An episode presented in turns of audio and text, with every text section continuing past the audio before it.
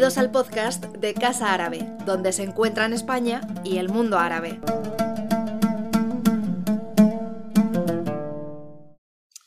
Bien, muy buenas tardes, eh, bienvenidas, bienvenidos a, Casa Árabe.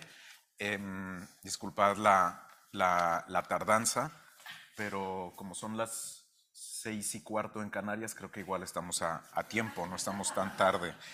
Em, bueno, comenzamos un nuevo curso eh, este, este otoño con em, nuevos, nuevos eh, eh, proyectos, con una nueva exposición justamente sobre artistas palestinos que se inaugura el día de, mañana, con nuevos ciclos de conferencias. la próxima semana tendremos la primera de, nuestra, de nuestro ciclo Aula Árabe Universitaria, justamente sobre los medios digitales y cómo percibimos eh, las revoluciones sociales, concretamente con el caso eh, de Siria.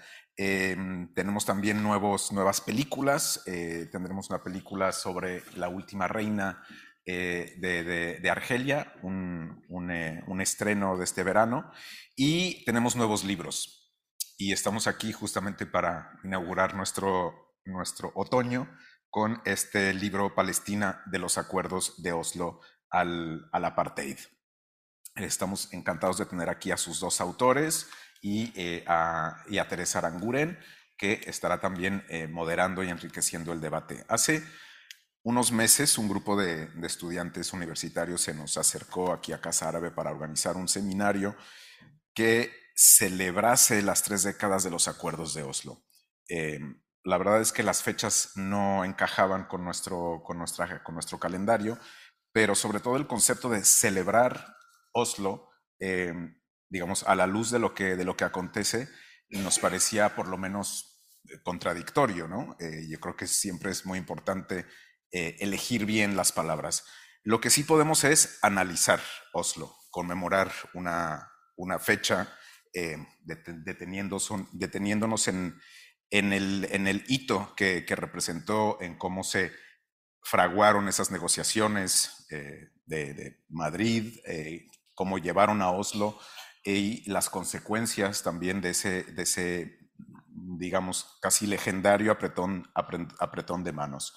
Eh, eh, consecuencias que son desde luego irreversibles hoy por hoy, que son indelebles.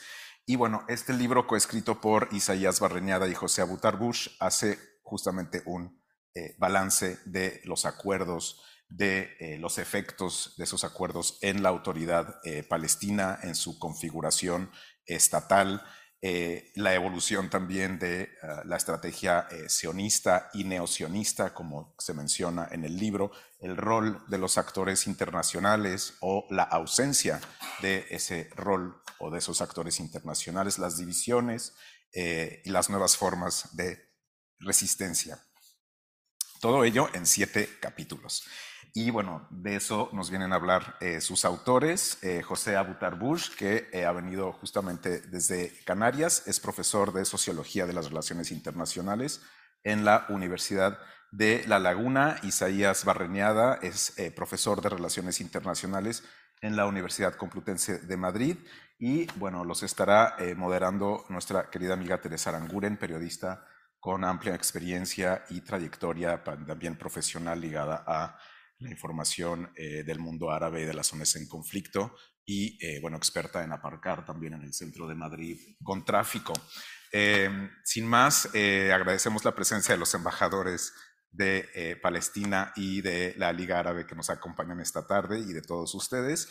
Estamos transmitiendo por streaming esta, esta presentación, esta sesión. Habrá, una vez que terminemos la presentación, el coloquio con los autores eh, posibilidad para que hagáis preguntas tanto aquí dentro de la sala como eh, a través de nuestra plataforma de streaming en YouTube. Así que adelante, Teresa. Bueno, lo primero, muchísimas excusas os pido a todos. He tenido la nefasta idea de pensar que llegaba antes en coche y, y casi no llego. Ha sido bastante horroroso el tema. Y además me he dejado con las prisas, el libro todo marcadito, eso, en el coche pero no importa, porque como me lo he leído con mucho detenimiento, creo que lo tengo todo presente, lo que quería destacar de este libro, que voy a empezar diciendo que creo que es un libro fundamental para entender la realidad de lo que está aconteciendo desde hace casi tres décadas en Palestina. Y digo la palabra realidad porque creo que es una palabra que hay que tener muy presente al leer este libro porque está vinculada al libro, a su, a su modo de analizar y al modo de plantear los temas. Este libro no, no nos presenta lo que, lo que debería ser, lo que desearíamos que fuese, lo que hubiera podido ser. Este libro habla estrictamente, con extrema rigor, de lo que ha pasado y está pasando, de los datos de la realidad. Y esto parece que debería ser algo obvio en alguien que escribe sobre, intenta analizar una situación y sin embargo no lo es. No lo es y creo que es uno de los grandes valores de este libro, es estar tan eh, voluntaria y sistemáticamente pegado a la realidad, a los datos de la realidad, a la cronología, a los hechos, a los testimonios. Y empieza desde el comienzo, yo voy a sacar algunos temas y os doy paso. ¿eh? Desde el comienzo, desde la introducción, eh, hace ya una afirmación que es una constatación. El proceso de Oslo, llamado proceso de paz de Oslo, los acuerdos de Oslo, ya no existe. Está de sobra muerto, es decir, hace tiempo que está muerto y está muy enterrado también. Pero al mismo tiempo que se hace esta afirmación ya en la introducción, se recuerda que cuando se iniciaron, en el, en, el año 93 e incluso antes, cuando se inicia el proceso, había un gran entusiasmo en los territorios eh, ocupados. Y a mí leer esto me ha recordado que yo fui testigo de ese entusiasmo que había. Había euforia, había la idea de que al fin nos vamos a librar de la ocupación. Estoy hablando del inicio cuando se produjo la, primera retirada, incluso la retirada de, la ciudad de Belén, etc. ¿Por qué ese entusiasmo enseguida es mm, aplastado por la realidad?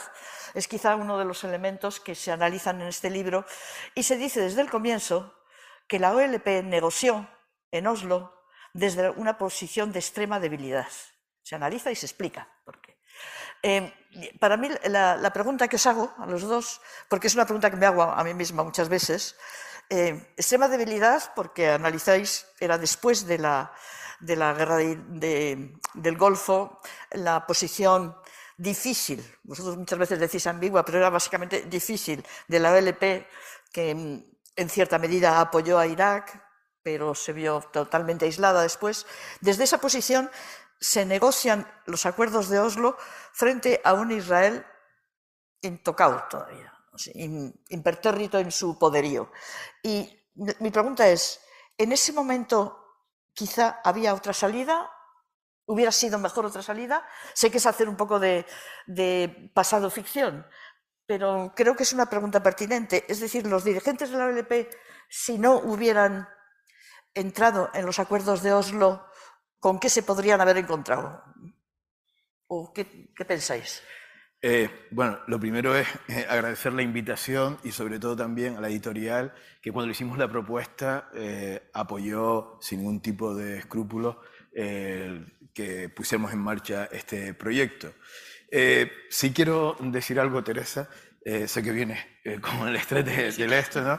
Y hombre, digamos que el, fracaso de Oslo, el, decir, la frustración depende básicamente de Israel, no de los palestinos. Quiero subrayar esto. Quiero, pero lo quiero subrayar porque, claro, empezar el libro hablando de las dificultades, yo creo que eh, más que explicar qué podía haber hecho la OLP, que también, en mi opinión, puedo decirlo, eh, digamos que en aquel momento hubieron tres condicionantes, ¿no? que lo explicamos en el libro. No voy a entrar en mucho detalle para no dilatarme, si quieres luego podemos dilatarnos. Uno fue el cambio en la estructura de poder del sistema internacional. La OLP es una organización que surge en el seno de la Guerra Fría y el único mundo que conoce es el de la Guerra Fría, aunque no es producto de la Guerra Fría, sino es producto de la colonización de Palestina. Y cuando termina la Guerra Fría, la OLP se queda descolocada. No eh, tenía herramientas para interpretar el mundo que estaba emergiendo. No solo la OLP, sino otros actores. Eh, la OLP hace una apuesta ambigua, eh, se mueve un terreno pantanoso cuando la guerra de Irak, pero claro, también una posición difícil, es decir, cuando Irak ocupa Kuwait en el 90, ¿no? También hay unos condicionantes regionales, tenía una mala relación con Damasco, estaba eh, apoyada en cierta medida, jugó siempre la OLP a eh, pesos y contrapesos dentro de la región pantanosa de Oriente Medio, porque era un actor no estatal y no tenía un eh, territorio como tenían los movimientos de liberación, que tenía una porción de su territorio liberado y que tenía para ejercer cierta soberanía, sino que estaba un poco, como decía Rafat, era una alfombra volante, ¿no? Y por tanto tenía que jugar esos equilibrios. Pero pagó un alto precio y le hicieron pagar un alto precio. Y luego, que es la parte más difícil, pero me voy a, remitir ahora a, una prueba eh, que se ha puesto manifiesto esta semana, y es que eh, la OLP había eh, sido liquidado los, los, grandes dirigentes históricos, desde Wihat a Wayat y tal, y queda Arafat, digamos ahí, y hay una personalización en la toma de decisiones con un núcleo muy, muy cercano a él, y eh, bueno, leyendo una entrevista de estos días con Hanan Asraoui, que ella devela 30 años después las conversaciones que tenía con Arafat diciéndole, oye, que esto te promete un centímetro y no te van a devolver una pulgada. Y Arafat decía, si me da un centímetro, yo le haré un, eh, eh, lograré un metro. Quizás sus expectativas fueron mayores de las que tenía. Probablemente confiando en las promesas tanto estadounidenses como europeos. Y quizás se creó un proceso donde, bueno, un movimiento de liberación nacional que ve pospuesto su objetivo, eh, se va burocratizando, se va encapsulando, y había un movimiento popular, que es lo que hace que se rescate a la OLP, que había ya fracasado en su movimiento de lucha armada desde la diáspora en el año 82, y estaba en el limbo en Túnez, y solo abogaba por una solución diplomática, aquella conferencia internacional, cinco miembros permanentes del Consejo de Seguridad, la OLP en igualdad. Pero la antefada rescata a la OLP del limbo. Y de hecho, los servicios de inteligencia estadounidenses, u otros iban a los militantes palestinos territorios para decirle, ¿qué es lo que queréis? Y ellos le decimos, queremos que se sienten a negociar con la OLP. O sea, no, querían asumir el, liderazgo eh, palestino, ellos tenían muy claro cuál era eh, su liderazgo. Y digamos que llevado en esa inercia, con ese optimismo, con esas promesas, eh, digamos, una élite política cada vez más reducida, sin contar con la base, y aquí es donde entro, ¿no? quizás a Israel le interesaba mucho más desmantelar el movimiento social y de resistencia a la antefada, que ya había, se había agotado también, ¿no? Pero obviamente, bueno, se adentra en ese proceso y eh, creo que eh, sin todo el conocimiento y sin todo el asesoramiento, y realmente descubren al poco tiempo que se han metido en la boca del lobo. Así es como lo veo. No sé si seguía. Vosotros habláis mucho en el libro, definís digamos, el, el espíritu. Andar. Bueno, lo sujeto así. El espíritu de, con el que se firman los acuerdos y como empiezan con el término una ambigüedad constructiva. Es decir, nada se fija claramente, ni siquiera la congelación de los asentamientos, todo se deja a la posibilidad de que en el marco del proceso se vaya creando un estado de confianza que mejore las cosas. ¿Lo podéis explicar un poco más? también me sumo a los agradecimientos de la editorial, la primera presentación y, y, de la audiencia, ¿no? del público y de la moderadora también. Eh, una, una, observación que tiene que ver un poco también con el objetivo del libro y que va a dar alguna clave a la pregunta que haces. ¿no?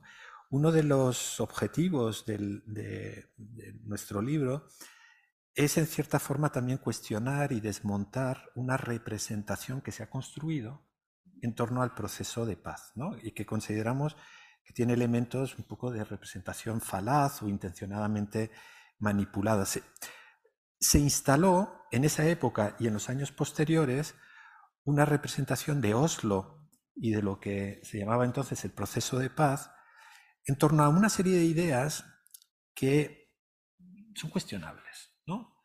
La primera es que hubo una oportunidad para la paz y por una serie de circunstancias se perdió esa oportunidad. ¿no?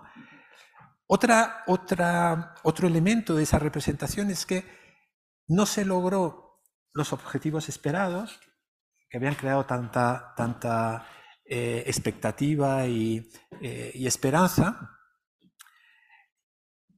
fundamentalmente por la interferencia de extremistas de los dos lados.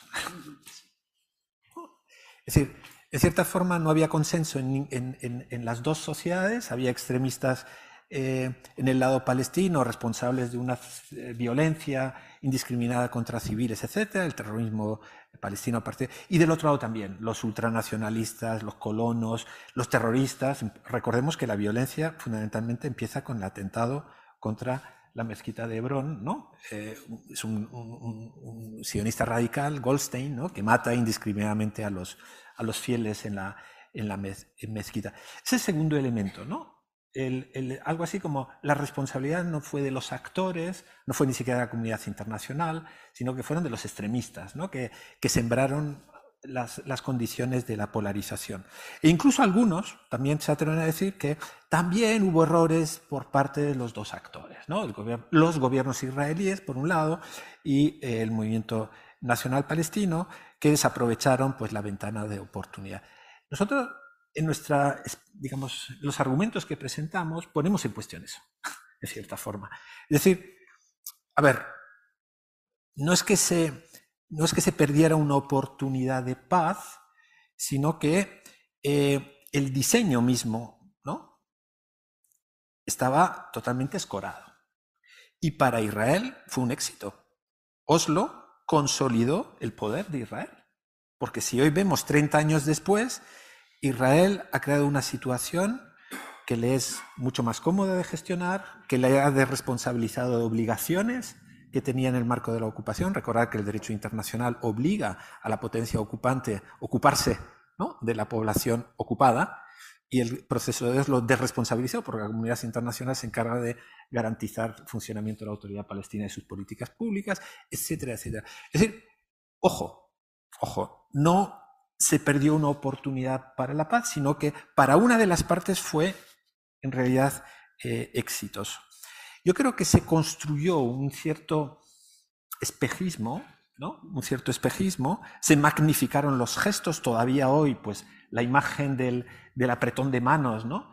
Se ha convertido en una especie de icono. Recordar que inmediatamente dieron el Nobel de la Paz, ¿no? Eh, incluso de forma desequilibrada, ¿no? A dos israelíes y a un, y a un, a un palestino.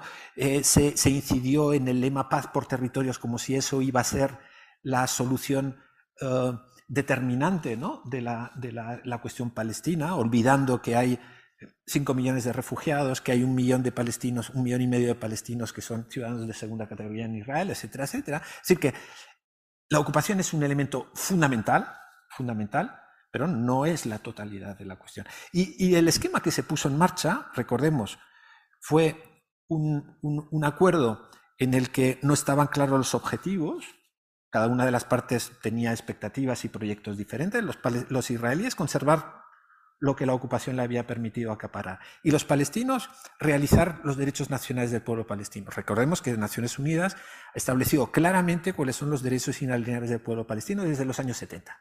El derecho a la autodeterminación, el derecho a tener un Estado, una solución justa para los refugiados, derechos inalienables del pueblo palestino. Jux cogens, imperativo en derecho internacional. Bueno, eso no estaba explicitado como objetivos de, los acuerdos. Fueron unos acuerdos, además, que redujeron las negociaciones a lo bilateral entre dos actores asimétricos, sin garantías de terceros. Si uno no cumplía, ¿no? solamente valía la relación de poder, en el que además introducía una gradualidad que ponía el ritmo del cumplimiento de los acuerdos a expensas de las dinámicas políticas de una parte u otra, fundamentalmente de la parte israelí. Si cambiaba el gobierno, se frenaba. Si el gobierno tenía interés, se, se podía acelerar, etc. Eh, y además, una cuestión fundamental es que se reducía la solución del problema a una supuesta estatalidad, en el mejor de los casos, contribuyendo, perpetuando la fragmentación de la realidad palestina. Los palestinos no son solamente los palestinos de Cisjordania y Gaza, son los refugiados, son la diáspora, son los palestinos con ciudadanía israelí, que requieren también una solución en el marco global. Es decir, hubo ahí un, una marca de estatocentrismo ¿no? que contribuyó también a la, a la, digamos, al bloqueo, al fracaso, a la deriva. Una deriva que fue aprovechada por Israel, porque hoy Israel eh, ha creado una solución que le, que, de la que ha extraído muchísimo rédito. Es, el, los, el proceso solo permitió levantar el bloqueo que tenían toda una serie de países a la hora de relacionarse con Israel. ¿no? Bloqueo indirecto y el bloqueo directo de algunos países árabes, que levantaron también las, las, eh, el, el, el, principio ¿no? de no, no, no, normalizar las relaciones con el Estado de Israel hasta que hubiese una, una resolución.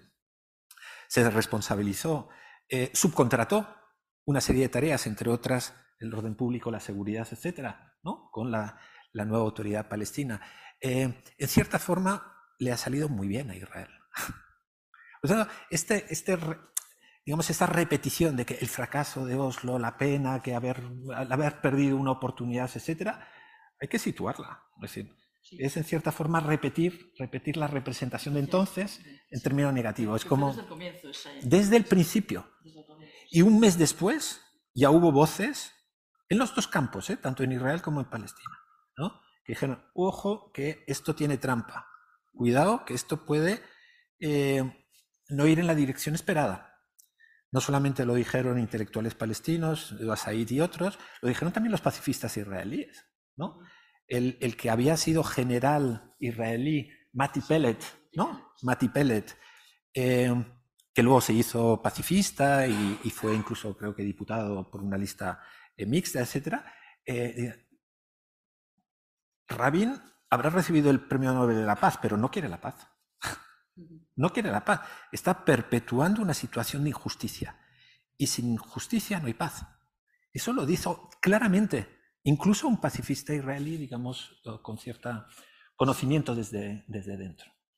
Otro aspecto que vosotros, bueno, de algún modo, lo que se plantea ya en el libro, como digo desde el comienzo, es que los acuerdos llevaban trampa en su planteamiento en, en, en, la, en, lo que no decía, lo que no, no definía claramente, y en la ambigüedad, esta ambigüedad constructiva en la que se basa ese estilo. Otro aspecto que está directamente ligado con el protagonismo de los acuerdos de Oslo es la, no desaparición, pero la reducción del papel de, de Naciones Unidas. Y a costa de que toda la mediación, toda la capacidad de, mm, de, apoyo a una solución justa y negociada viene de Estados Unidos. Eh, un gran protagonismo de Estados Unidos como único mediador, ya la Unión Soviética no pintaba nada, y, y la paulatina eliminación del papel de Naciones Unidas. ¿no? Sí. Vamos a ver, básicamente redundando lo que eh, ha comentado Isaías, eh, el fracaso de Oslo viene porque está viciado en sus propios términos desde el inicio y se caracteriza, mm, primero por la simetría entre las partes. Hay una notable desigualdad de poder entre los palestinos que negocian desde bajo la ocupación e Israel que negocia como potencia militar ocupante. Eso es lo primero. Aparte de los recursos que tiene Israel y los recursos que tienen los palestinos en todos los ámbitos, del internacional, económico, tecnológico, político, etc. Luego, el otro elemento fundamental es lo que tú apuntas, la ambigüedad constructiva. No se define el objetivo del proceso. ¿Para qué negocian? ¿Cuál es el propósito? ¿A dónde se quiere llegar? Y eh, tercero, que es la ausencia de las instituciones internacionales, pero no solo de las instituciones internacionales, sino de las resoluciones de Naciones Unidas que serían el, la guía, el principio rector que conduciría a las partes hacia ese objetivo. Y es asumida los auspicios y la mediación internacional por eh, un actor, en fin, tan poco honesto y con implicación en la región como Estados Unidos. Oslo está inspirado en los acuerdos de Camp David de 1978. No denuncia la ocupación, por lo tanto tampoco ve necesario ni exige el fin de la ocupación. Lo deja ahí. Hay una simetría entre eh, las partes y, sobre todo, no define el objetivo, cuál es el propósito. Lo deja la ambigüedad. La ambigüedad constructiva, que esto se lo hemos escuchado a Moratinos y a otros, ¿no? Es bueno que las partes negocien, ya negociar por sí mismo es importante, esto es como quien va a una bicicleta, si se para se caen, deben de seguir pedaleando. Sí, pero pedaleando hacia dónde? Hacia un precipicio. Es decir, eh, por tanto, estas son las características de, de Oslo. ¿no? Y el problema es que encontramos que en la sociedad internacional nadie suple a Estados Unidos. La Unión Europea, que ha tenido un papel fundamental, sobre todo en lo económico, es el primer socio comercial de Israel y el primer donante de la autoridad palestina, no logró contrapesar a Estados Unidos ni tomar ninguna iniciativa para reequilibrar eh, esto. Y por último, hay otro elemento importante, no había una comisión de verificación.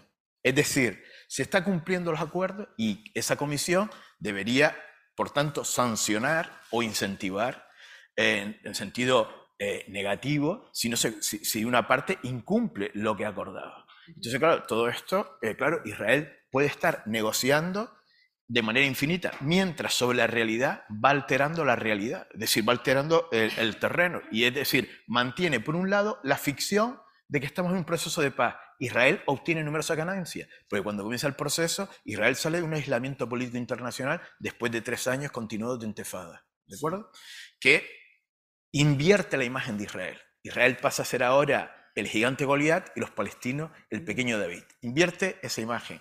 Y por tanto, hay en los cambios internacionales, hay una presión para que Israel se venga a negociar. Incluso hay una división en la sociedad israelí por primera vez que ha causado eh, la antefada. Israel se adentra en este proceso y efectivamente lo único que, el único coste que hace es reconocer a la OLP como representante del pueblo palestino, pero a cambio la OLP le da todo.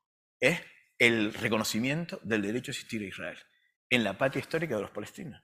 Claro, eh, aquí, aquí esto es eh, casi un suicidio de, que hace la OLP, ¿no? Lo, lo, podemos decir años después, ¿no? Pero ya se estaba vaticinando. ¿Qué ocurre? Israel sale del aislamiento internacional, ha logrado ensanchar y mejorar sus relaciones, retomarla con aquellos países que la habían suspendido, iniciarlas con los que no tenían relaciones e incluso eh, en, en, el mundo árabe. ¿no? Es decir, fue un buen negocio para Israel pero una bancarrota para la OLP, ¿no? porque su capital político lo dilapidó en una apuesta muy arriesgada y que, bueno, eh, si nos remitimos a los resultados, el tiro salió por la culata. ¿no? hablemos ahora de, Israel, o sea, ¿qué, qué, pasa, ¿qué, supone los acuerdos de Oslo, aparte de, que, de lo que gana Israel, que es el, la parte ganadora del proceso? ¿Hasta qué punto el asesinato de Rabin em, fue determinante en la vía de fracaso ya acelerado de los acuerdos de Oslo o del proceso de paz. Yo recuerdo que el asesinato de, a partir del asesinato de, Rabin es cuando los titulares de prensa ya hablan el, em, el moribundo proceso de paz, eh, mm, el, enfermo proceso de paz, el, desenterrado proceso de paz, los esfuerzos por reavivar el proceso de paz. Ya el lenguaje periodístico te dice que aquello ya está mm, cuesta abajo, pero aceleradamente. ¿no? El asesinato de Rabin significó, en cierta medida, el inicio claro de eso. Recordemos la fecha, ¿no? Si no me, no me equivoco, fue en noviembre del 95, ¿no? Sí, eso es. Noviembre del 95. Es decir, que la autoridad palestina tenía menos de un año y medio funcionando. Es decir, en realidad, desde el principio, desde el principio, hubo ya interferencias, ¿no? Eh, obviamente la sociedad israelí no vivió, no vivió el inicio del proceso de una forma homogénea, ¿no? No todos eh, lo percibieron como esa gran oportunidad. Em, en gran medida yo creo que la estrategia, la lógica de, Oslo correspondía a una parte de la sociedad israelí que entendía que tenía que reposicionarse en la escena internacional de una manera determinada. Y en ese momento era fundamentalmente una serie de grupos ligados a la izquierda sionista, a los laboristas fundamentalmente, a, sectores empresariales israelíes que necesitaban dar el siguiente paso, ¿no? Para poderse insertar en la comunidad internacional. Eh, gente que tenía una percepción coincidiendo con los intereses geoestratégicos de Estados Unidos de dar a Israel un papel determinado, digamos, en la recomposición de Oriente Medio después de la guerra, la primera guerra de, Irak, ¿no? En, la lógica del nuevo orden, ¿no? Eh, regional. Eh, Israel tenía al mismo tiempo otros sectores que percibían que eso era una rendición, etcétera, etcétera. Recordad que eh, los acuerdos de Oslo, llamados acuerdos de Oslo, fruto de negociaciones secretas ¿no? en Oslo, entre, directas entre palestinos e israelíes, mediadas por una, una serie de, de organizaciones no gubernamentales, en realidad próximas a la socialdemocracia noruega en esa época, ¿no? con muchos, con conexiones obviamente con el gobierno noruego, pero eh, en lo que algunos han llamado diplomacia de segunda vía, ¿no? o second track diplomacy, fue una iniciativa en la que no participaron los americanos. Los americanos descubrieron que los israelíes estaban negociando con la OLP sin ellos estar enterados. Y les cabreó muchísimo les cabreó muchísimo, ¿no? ¿Cómo es posible, ¿no? Que después de, de, todo lo que nos estéis haciendo esto. Por eso el empeño ¿no? inmediato de, de, Clinton es decir, bueno, esto se hace público en Washington y el apretón de mano es en Washington. Y desde el primer momento tiene que quedar claro que Washington va a ser parte ¿no? de esa ecuación. Ahí el reparto, en cierta forma, de, de funciones. ¿no? Estados Unidos va a ser la única tercera parte aceptada ¿no? por Israel. Israel no quiere que los europeos estén de por medio. Recordad que desde 1980 la entonces comunidad ¿no? Eh, europea se había posicionado en favor, en favor de los derechos del, de los palestinos con la declaración de Venecia, ¿no? Eh, en 80 me parece, ¿no? 1980. 80, 80. Eh, por lo tanto, les percibían como no fiables, ¿no? Y se, se establece un, un reparto un reparto de los Estados Unidos van a ser los únicos facilitadores, ni siquiera mediadores, sino facilitadores y acompañantes admitidos en el proceso y eh, vamos a ver las distintas administraciones que van a tener eh, una actitud diferente, en algunos casos como con Bush, ¿no? Eh, carta blanca para que Israel haga lo que quiera, ¿no? En otros casos mayor intervención y la relegación de los otros actores. La relegación. Europa, la Unión Europea se va a quedar exclusivamente como pagador, financiador, ¿no? acompañante financiero del, del, proceso. ¿no? Ahí se inserta bueno, pues la ausencia de otros actores, pero los, los hombres es que la comunidad internacional, en cierta forma, eh, hace una dejación ¿no? y que sean a nivel bilateral y con la facilitación de Estados Unidos que las cosas medio avancen. ¿no? Israel tiene en su seno, lo mismo que la parte palestina, voces disonantes voces que no están por la labor, que tienen otros proyectos, que tienen desconfianza, obviamente, en esa vía que se ha puesto, que es totalmente atípica, ¿no? que se ha puesto eh, en marcha. El gobierno israelí no necesitaba la ratificación del Parlamento. La Knesset, el Parlamento israelí, no necesitaba dar el visto bueno a los acuerdos, como es la práctica habitual de un tratado internacional.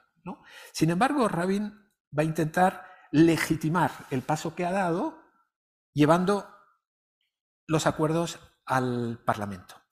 ¿Y qué se encuentra? Con que no hay una mayoría de los partidos judíos y que solo se logra la mayoría con el apoyo de los diputados palestinos, es decir, los llamados árabes israelíes o palestinos con ciudadanía israelí.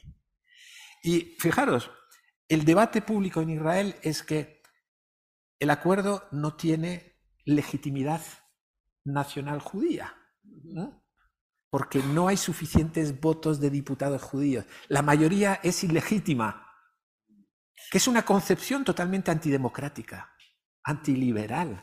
Está en relación con la ley de la nación. que, ya es posterior, etc. Pero fijaros que en el propio Israel ¿no? Esta vía no es compartida y no es compartida por sectores de lo más diverso, podríamos entrar en detallarlo, ¿no? Pero eh, probablemente los grupos más desfavorecidos judíos, ¿no? Los religiosos, eh, las clases populares, etcétera, no entienden esa lógica, no entienden que, que se busca precisamente una inserción en el mercado internacional, que se busca una normalización, ¿no? Lo, lo, lo, perciben como algo contradictorio con lo que ha sido el discurso oficial de Israel desde 1948, que es todo lo árabe es enemigo, ¿no? incluso el árabe interno, ¿no? el árabe que vive en Galilea o que vive en el Triángulo o en el Negev, ¿no? son sospechosos de...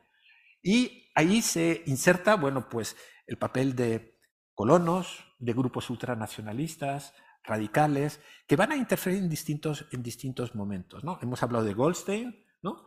pero vamos a ver cómo los propios promotores del, llamado proceso de paz van a dejar la puerta abierta para que los colonos sigan con eh, las ocupaciones, eh, la ampliación de colonias. Durante todo el proceso de paz, ¿no? el número de colonos fue en incremento. ¿no? Eran menos de 150, 130.000 me parece en el 93, ¿no? y no han dejado de crecer. ¿no? Sí, vosotros dais la cifra de 750.000 actuales. Sí. Hoy, una décima, fijaros, una décima parte de la población judía israelí es colona. Es como si aquí en España, ¿no? 4.800.000 ciudadanos españoles estuviesen residiendo ilegalmente en territorio ocupado. Fijaros la, magnitud que tiene, el coste político. Es decir, que en realidad no se tomaron medidas para, eh, eh, digamos, construir coherentemente ¿no? un esquema de paz a través de la justicia. Porque yo creo que esa es la, la cuestión fundamental. ¿no? Se pretendió vender ¿no? Un espejismo de paz sin justicia. Y como decía Martin Luther King, no, no justice, no peace. No se puede imaginar una solución pacífica sin construir, sin construir eh, justicia. Y la justicia pasa por, obviamente, lo que dicen las resoluciones, lo que son los derechos reconocidos del pueblo palestino, etcétera. Sí pensando en bueno, la deriva del, proceso de paz, todos lo tenemos claro a dónde eh, em, lleva a la situación actual y la situación que viene siendo desde hace años. Em, pero si pensamos, por ejemplo, desde la perspectiva de qué ha pasado en la sociedad israelí, eh, los acuerdos de Oslo los gesta el Partido Laborista. Surge de ese núcleo que además es el, núcleo fundador del Estado de Israel. Pero ahora el Partido Laborista es casi irrelevante tiene, cuatro, tiene cuatro diputados sobre 120. tiene menos que los partidos árabes. Hay que hay que darse cuenta lo que es también dentro de la sociedad israelí qué ha ocurrido. Eh, quien está gobernando ahora son los herederos de Jabotinsky, o sea, la extrema derecha. Entonces, mm, ha habido también una derrota de sectores que podían ser, bueno, por lo menos proclives a una solución más pragmática, no digo, en la que se reconociesen algo los derechos palestinos. Eh, esa parte de la sociedad israelí está derrotada, está casi eliminada. Y eh, eh, hoy mismo, un amigo que además está por allí, me, que ha estado hace muy poquito en Palestina y claro, pasaron por el aeropuerto de, de Ben Gurión. Y con esto del aniversario de los acuerdos de Oslo parece ser que hay una especie de exposición sobre el legado de la Fundación Rabin. De la Fundación Rabin hace una exposición de fotografías con el legado de Rabin. Y está Rabin saludando al rey Hussein, Rabin saludando a otros dirigentes árabes y no aparece la, la foto más famosa, la del apretón de manos entre Arafat y Rabin. Incluso la Fundación Rabin no quiere recordar eso. Que eso dice mucho también de, en qué situación está la sociedad israelí ahora, ¿no? Entonces, mm, ahora mismo, volviendo a la sociedad palestina, que nos importa más, por lo menos creo que sí, em, ¿cuál es la... Esto ha conducido también al alejamiento de las autoridades, de, los políticos palestinos en activo, de la autoridad palestina, del sentimiento, de las actitudes de la población de un modo bastante extremo. ¿Qué vía se puede, si es que se atisba alguna, de solucionar esto, veis vosotros? Quiero decir que han salido, y de eso dais cuenta en el libro, eh, movimientos alternativos, alternativos a Oslo. Em, hay desde quien vuelve a reclamar la lucha armada a quien plantea la disolución de la autoridad palestina, etc.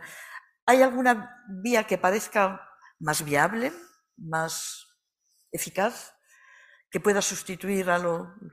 Sí.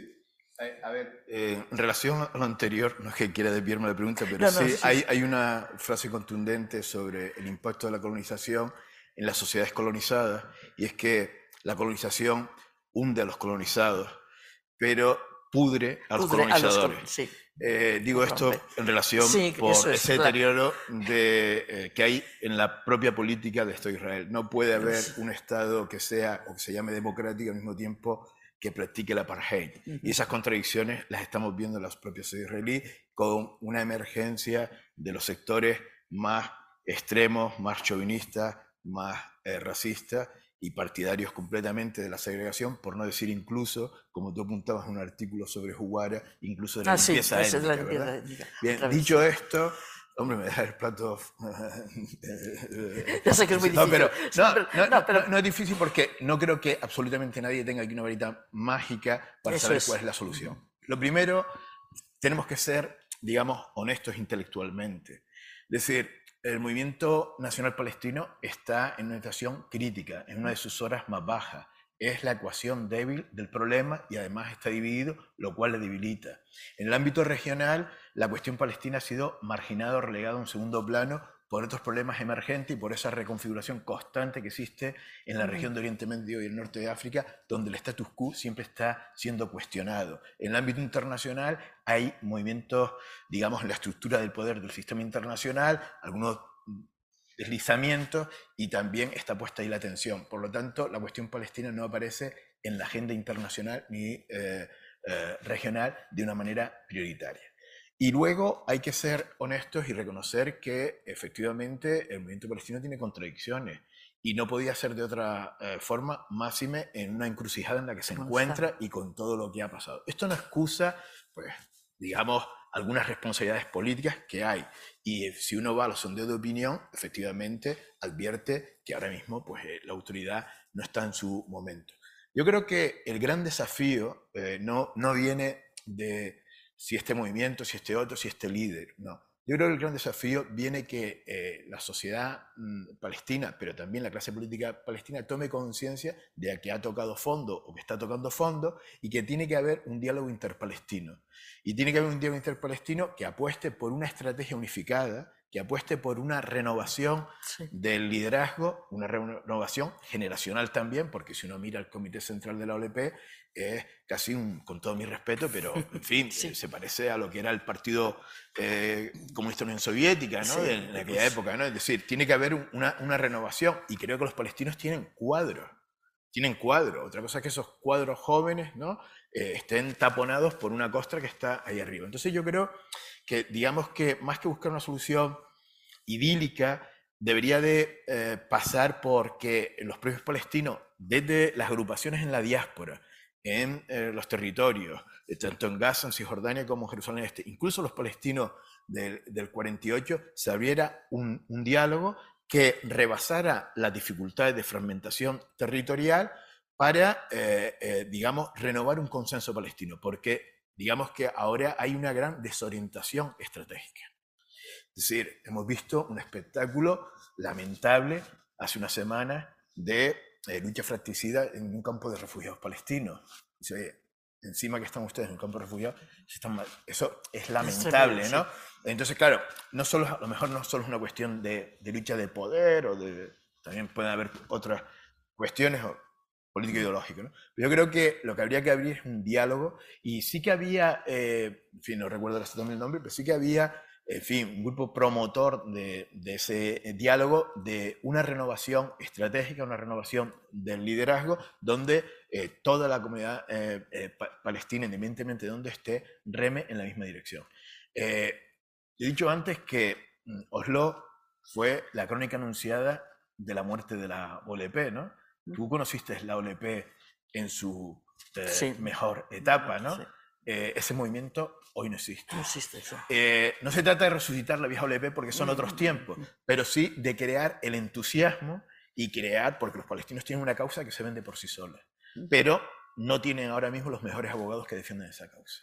Y aquí tenemos que buscar interlocutores adecuados que tenga una base de apoyo social amplia. No digo que unánime porque no, existe la unanimidad, eso es imposible. Los palestinos no, además bueno. tampoco, ¿verdad? Pero, eh, en fin, estamos hablando de una época cuando la OLP, la división política e ideológica era entre eh, Fatah, el movimiento nacionalista, y las organizaciones de izquierdas como el Frente Popular. Pero había un consenso y un respeto, incluso eh, Fatah, aunque tuviera la mayoría, cedía eh, en el Comité Central de la OLP puestos al Frente Popular y al Frente Democrático para que hubiera una representación palestina, para que recogiera toda la pluralidad que existía en la sociedad palestina. Y yo creo que quizás el movimiento palestino esté falto de ese diálogo y de esa renovación estratégica de su liderazgo que reoriente estratégicamente al movimiento palestino, lo cual tampoco garantía de que eh, mm, Israel se vaya, eh, se vaya a, poner fin a la ocupación, pero sí se le pueden poner las cosas muy fuertes. Pero yo creo que la sociedad palestina, cuando se ha movilizado y lo ha hecho como fue la primera antefada, marcó un punto de inflexión que hizo mucho más que a lo mejor otra década de lucha armada. Sí, sí, sí acotar una cuestión, anotar una cuestión. Quien se frota las manos de esas, por esta situación obviamente es Israel. Israel cultiva ¿no? todo lo que podemos imaginar precisamente para no favorecer la construcción de eh, una posición consensuada. Un ejemplo. Se cuestiona la legitimidad democrática de la autoridad palestina, del Estado palestino, porque hace mucho tiempo que no hay elecciones, etc. Pero si uno entra en el detalle, uno puede reconocer que siempre que ha habido acercamientos para reconstruir la unidad, ¿no? Israel interviene. Interviene con operaciones militares para provocar que los grupos armados respondan y por lo tanto entrar en espirales que hacen más difícil el, el diálogo. Cuando se plantean para los próximos meses la celebración de elecciones, Israel bien se encarga de prohibir que las elecciones tengan lugar en Jerusalén Este, ¿no? Es decir, ponen contra la pared, crean las condiciones para que no se puedan ir dando pasos. Es decir, hay responsabilidades, obviamente, también en, la parte palestina, pero no voy a entrar en ella. Israel eh, entiende que esa, esa, situación le conviene, cultiva esa, esa, esa situación. Un poco para, quizás de manera descriptiva, pero que puede ser útil para la audiencia, un poco para hacerse eh, una idea. Hoy los palestinos de Cisjordania y Gaza realmente viven en una realidad de un solo poder político, ¿no? que controla todo el territorio, que es Israel, con una autoridad, se puede llamar Estado, ¿no? o casi Estado, la autoridad palestina, que controla una parte muy pequeña del territorio, las grandes ciudades, que tiene a su cargo las políticas públicas, pero que puede llevarlas a cabo de forma muy limitada, porque depende de financiación externa, porque los procedimientos de fiscales ¿no? No, funcionan o están interferidos por, por, Israel, que tiene problemas de movilidad, que están además divididos unas aldeas de otras por la construcción de un muro, por la, centenares de, de, asentamientos que han fragmentado el territorio. Es decir, las condiciones de vida de la población, que se han construido después de los acuerdos de Oslo hasta el día de hoy, generan una percepción de eh, condiciones invivibles para mucha gente, especialmente en Gaza. Especialmente en Gaza. Eh, pensad, por ejemplo, que un campesino tiene dificultades para acceder a su tierra, porque hay un asentamiento de por medio, porque hay una carretera de colonos, porque está el muro, ¿no? La universidad la Universidad de Al-Quds, ¿no? Tiene facultades a los dos lados del, muro, ¿no? Eh, eh, son cuestiones surrealistas, ¿no? Que el desplazamiento de un comerciante entre el sur y el norte de, Cisjordania se convierte en, un rompecabezas porque tiene que pasar por un montón de controles, de permisos, ¿no? que hace totalmente ineficaz el, sistema, la economía, la economía local. ¿no? En el caso de Gaza, pues el aislamiento, las sanciones, los ataques, la destrucción de infraestructura. Todo eso hace que eh, los, los, palestinos, el palestino a pie, haya perdido cualquier tipo de esperanza ¿no? en procesos como este, ¿no?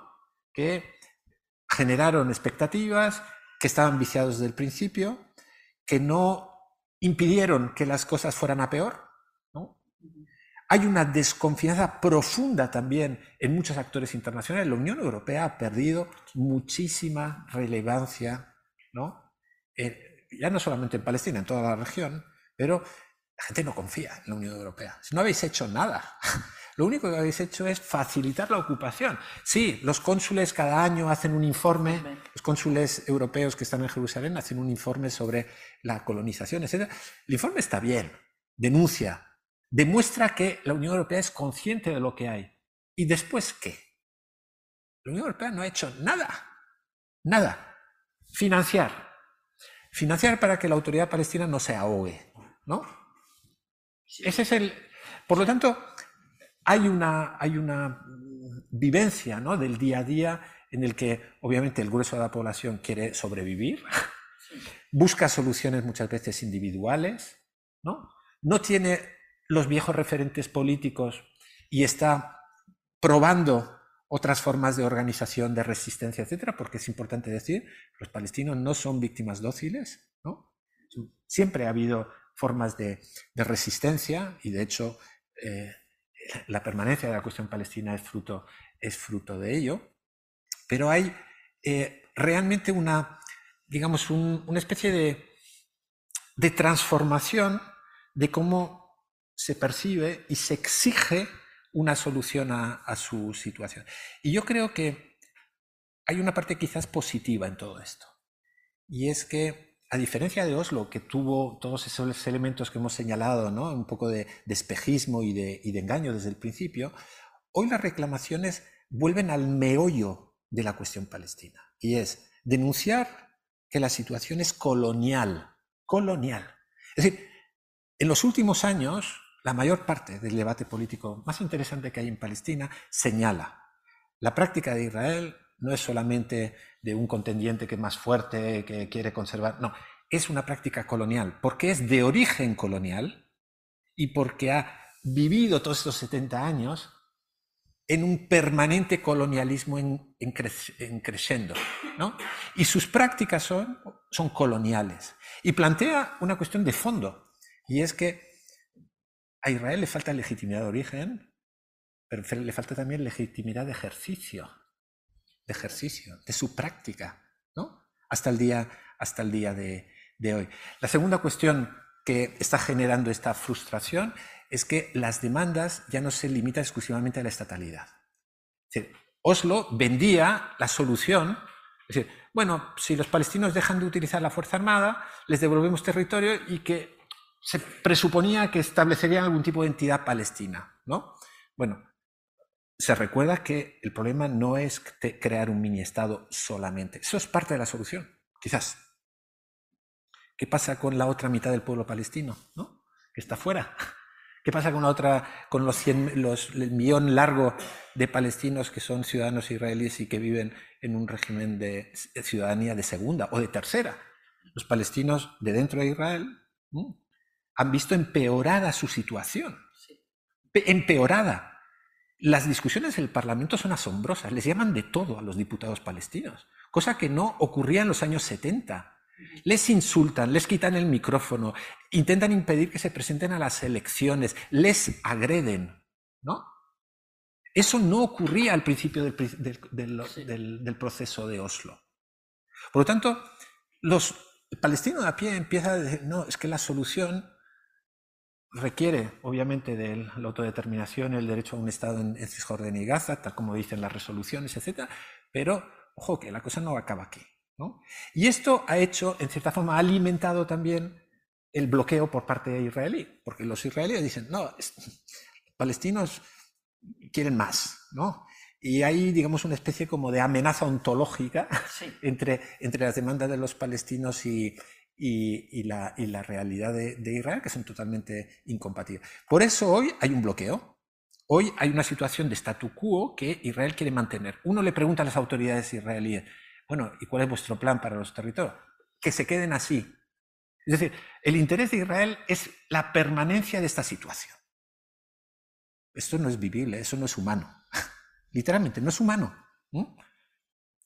Y por eso la relevancia que tiene la denuncia del apartheid. Ya muchas organizaciones de derechos humanos personalidades relevantes, analistas, cualquier observador sobre el terreno dice, esto, esto se parece a lo que había en África del Sur. Incluso peor. Incluso peor. El Incluso- Instituto dijo que era peor. Peor. Peor. Y eso recordemos que es Sí. una... Tiene una categoría, tiene De una, de lesa humanidad. un- un- una condición, ¿no? Una condición jurídica eh, que es punible por la, la Corte Penal Internacional. Es un, eh, estamos, estamos en una situación realmente eh, Sí, grave. grave, inhumana, todo lo que es. Lo que ocurre es que yo creo que para nadie que mire con un mínimo de honestidad la, la situación y la vida en los territorios palestinos ocupados, duda de calificarlo de régimen de apartheid, porque es clarísimo que es un régimen de apartheid. Lo ha reconocido instituciones como Amnistía Internacional, Human Rights Watch, políticos, pero ni siquiera Europa ha tomado nota de eso. El señor Borrell, en unas declaraciones relativamente recientes, dijo que el término apartheid no se correspondía con la realidad más o menos en estos términos. ¿no? No, no era apropiado. o no era apropiado, no era lo... Entonces, yo creo que la pregunta vuelve a ser la que desde el inicio del- de la lucha palestina por sus derechos es, y desde fuera, es decir, la- el, el desequilibrio es evidente entre la parte palestina tan débil y la parte israelí tan fuerte. Pero lo que podía ser lo que facilitase superar ese desequilibrio, que sería la comunidad internacional, básicamente Europa, en todo este tiempo no ha actuado. Eh, ahora mismo hay un régimen reconocido de apartheid en, en- los territorios ocupados y no hay ningún pronunciamiento de ningún eh, gobierno europeo en, en ese sentido. Esto es intolerable, esto ni siquiera mm, de- en términos más suaves. ¿Qué puede hacer la parte palestina si la, la comunidad internacional, que es un eufemismo para decir, yo lo suelo decir muchas veces, Estados Unidos, Europa, Unión Europea, no está dispuesta a mover un dedo por, parece, parece que no está dispuesta a mover un dedo por defender los derechos humanos, nacionales del pueblo de Palestina?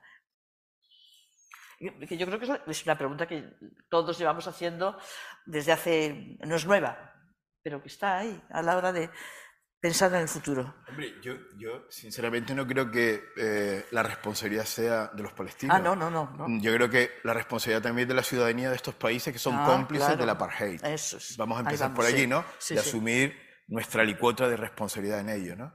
De hecho, el origen de la cuestión palestina, en consonancia con lo que ha sido pues, el subsistema internacional de Oriente Medio, eh, que sufre una fuerte penetración por parte del sistema internacional, y el origen de la cuestión palestina es fruto de la intervención internacional de Gran sí. Bretaña que promete en la declaración Balfour, pues en fin, la patria de un tercero, un segundo, ¿no? Bueno, en cualquier caso, ha habido una complicidad porque Israel no se crea sin la complicidad de las grandes potencias mundiales, eh, Gran Bretaña, Estados Unidos, pero también la Unión Soviética, cada una mirando desde Sus un intereses. ángulo, eh, en fin, eh, particular, ¿no?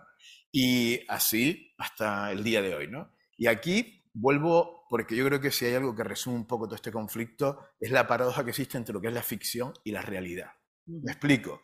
Se mantiene la ficción, y es decir, vemos las cancillerías europeas, los foros internacionales, que todo el mundo apoya la cuestión, la, la opción de los dos estados como solución del conflicto. Aquí puede venir mañana a Madrid Mahmoud Abbas y le dan eh, una palmadita en la espalda diciendo, no, no, no te preocupes, que nosotros apoyamos la opción de los dos estados. Pero al día siguiente seguimos vendiéndole armas a Israel, seguimos comerciando con Israel y seguimos reforzando la política israelí sobre el terreno, la política de apartheid. y esto. No, eh, la Unión Europea se comprometió en la conferencia de Berlín del reconocimiento del Estado palestino, no lo ha hecho. El propio presidente del gobierno español se comprometió en reconocer el Estado palestino eh, si fuera presidente del gobierno y todavía lo estamos esperando. ¿no? Es decir, que hay una incoherencia en lo que es la posición de eh, los actores internacionales, de Estados Unidos y eh, eh, la Unión Europea, y luego la ejecución de su política exterior. Aquí hay una gran incoherencia. Claro, hay un obstáculo principal, ¿no? Y es que nadie le quiere poner cascabel al gato, Ya. dicho de una manera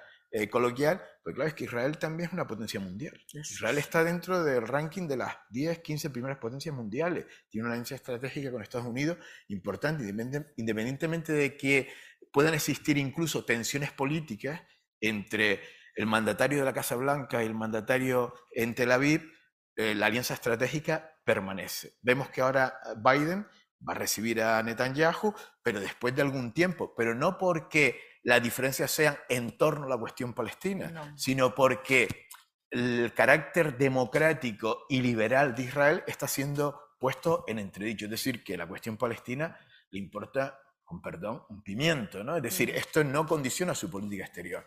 Y quien dice esto de Biden, podemos decir del resto. Es que no es la posición solo de Borrell, pero el ministro de Asuntos Exteriores también en Holanda y en otros países, o en España, que ni siquiera se atreven a llamar las cosas por su nombre. Tú hablas con los diplomáticos europeos y reconocen off the record que allí hay una situación de apartheid. Sobre todo los diplomáticos europeos que han estado destacados sobre el terreno y conocen de primera mano la situación. Pero eso solo lo reconocen de eh, off the record. Nunca lo van a reconocer antes con los micrófonos eh, abiertos. Por tanto, esta es una situación que es la que denunciamos de connivencia y complicidad. Claro, yo creo que los palestinos tienen una agenda muy dura por, delante, como para asumir también ese papel, y ese es el papel que le corresponde a la ciudadanía de los... Eh, yo creo que, Europa, ¿no? de, llamar a la coherencia política entre ese planteamiento de plantear eh, bueno, eh, apoyamos la solución de los dos estados y me quedo tan tranquilo. Muy bien, pero ¿qué hace usted para eh, que, que, eso lleve a buen puerto? Cuando la realidad se ha transformado totalmente y la realidad que existe sobre el terreno es de un solo estado, excluyente, donde hay tres categorías de ciudadanos, unos que gozan de todos los derechos, los judíos israelíes o los israelíes judíos, unos que gozan de algunos derechos, pero están excluidos de muchos otros, que son los árabes e israelíes, y otros que no solo no eh, poseen ningún derecho, están excluidos totalmente de ellos, sino que además son objeto de una segregación sistemática, opresión, bombardeos y demás. Entonces, eh, yo creo que eh, teníamos de apelar a nuestra propia ciudadanía, a nuestras propias conciencias, si todavía queda algo de ello, ¿no? Y hemos visto el comportamiento eh, totalmente diferente cuando se ha planteado, por ejemplo, el tema de Ucrania. Y bueno, ya lo dijo el propio ministro palestino en un foro internacional, ¿no? que repitió hasta la sociedad que aquello era hipocresía, hipocresía, hipocresía. ¿no? Y esta, esta, esta es la constatación. ¿no? Y claro, ¿qué pueden sentir los palestinos? Yo creo que impotencia. Impotencia. Impotencia, básicamente, ¿no? Pero no por ello tenemos que dejar de denunciar esta situación ¿no? y mm. asumir las consecuencias.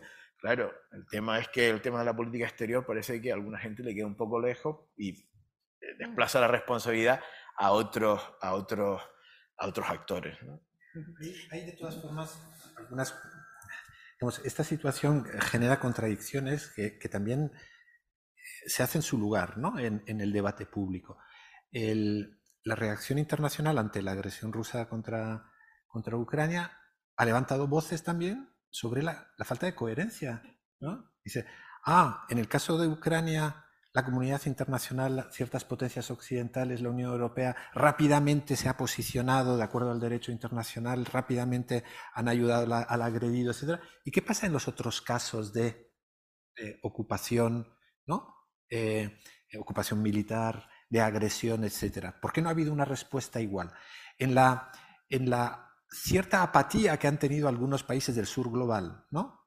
Está esa razón, ¿no? No es la única, pero está esa razón. Es decir, lo de las dos varas de medir, ¿no?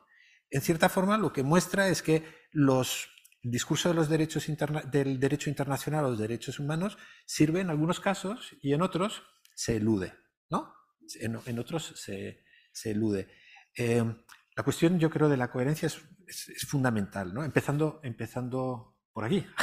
Es decir, por nuestra situación estatal nacional, por la Unión Europea, etc.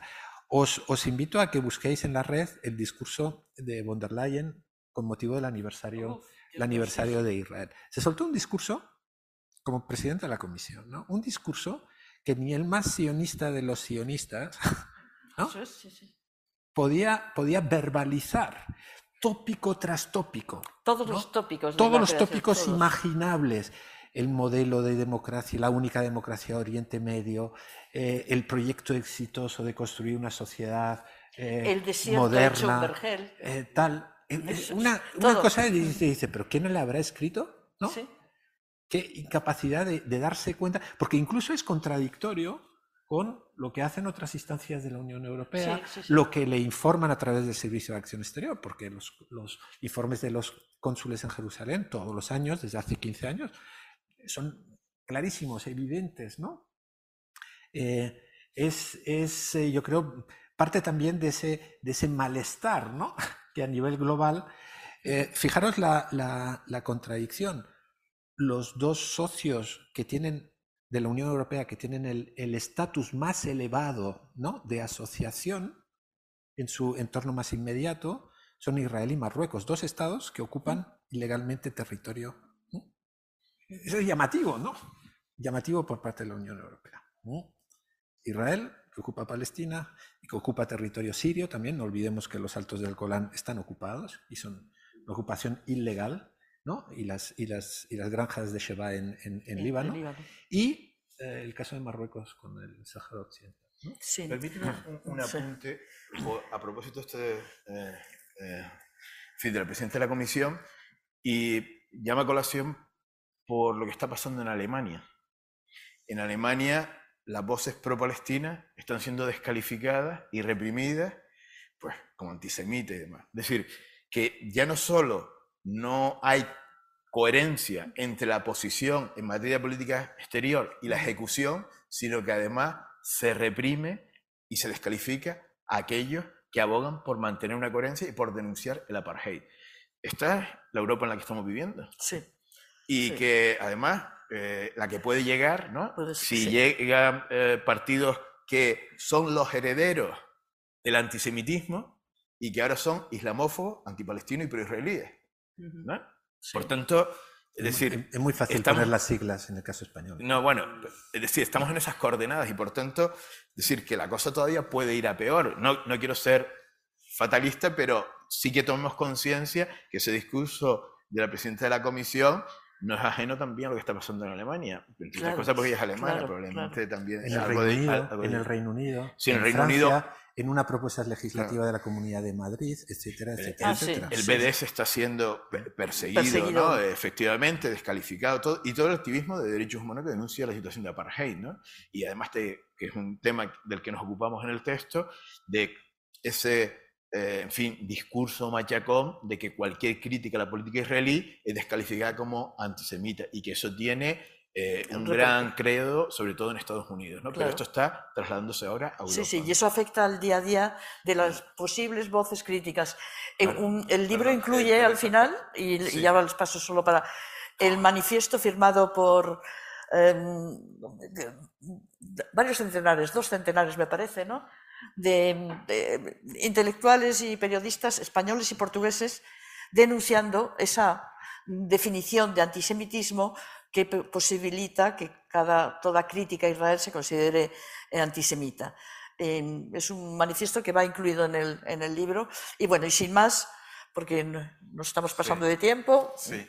Bueno, yo quisiera primero agradecer a- a- a Teresa y a Isaías y, y a, y a José eh, la, la participación, bueno, de entrada, el haber escrito este libro, Eso a la editorial también, por supuesto. Mariela, que estás por ahí, eh, nuevamente enhorabuena, nos encanta todas las propuestas que nos llega de Catarata y sobre todo si, si tienen que ver con, con Palestina, que como sabéis es uno de los focos país de Casa Árabe en el año eh, dos- 2023, así que seguiremos con, con las actividades eh, sobre Palestina. Sobre este tema de Alemania es curioso porque efectivamente uno de nuestros artistas, eh, Michael Jabarin, que vive en Berlín, su, su propuesta, eh, que es un, un vídeo eh, donde ha creado un, un avatar, un alter ego de él mismo, eh, habla de esta represión que existe ante su identidad palestina o su voluntad de manifestarse en una ciudad como Berlín, que en principio asociamos con una capital europea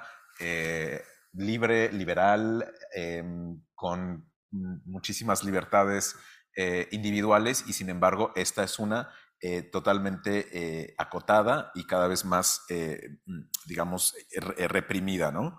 este tema del antisemitismo como arma arrojadiza, que es el, título que tiene o el subtítulo que tiene en la página 104 del, libro, como veréis aquí estamos ya con, el libro y, ciertas páginas seleccionadas. Por cierto, el libro lo podéis adquirir a la salida en la librería Valquis.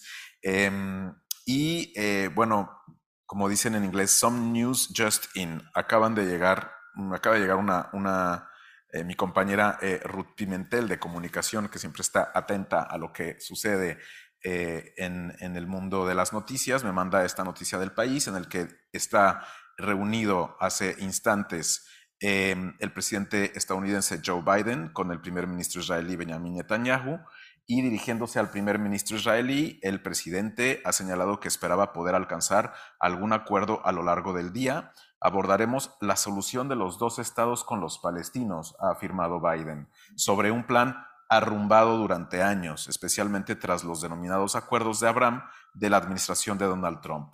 Netanyahu, por su parte, ha mostrado su confianza en la posibilidad de firmar la paz, diplomáticamente hablando, con Riyadh un eventual acuerdo que no dudó en calificar de histórico y que dijo facilitará la paz con los palestinos. ¿no? Entonces ahora los acuerdos de Abraham son mm, lo que va, ¿no? son, el siguiente eh, vehículo, ¿verdad? Para llegar a un eh, potencial, eh, una potencial solución de, dos estados. Bueno, lo dejo ahí, no os voy a pedir que reaccionéis a eso, porque sí quiero que nuestro público que está aquí presente pueda em, pues, formular alguna pregunta o Sí, ya veo varias manos levantadas. Ahí atrás, una.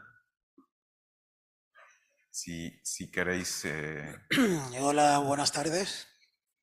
Eh, muchas felicidades por, eh, por el libro.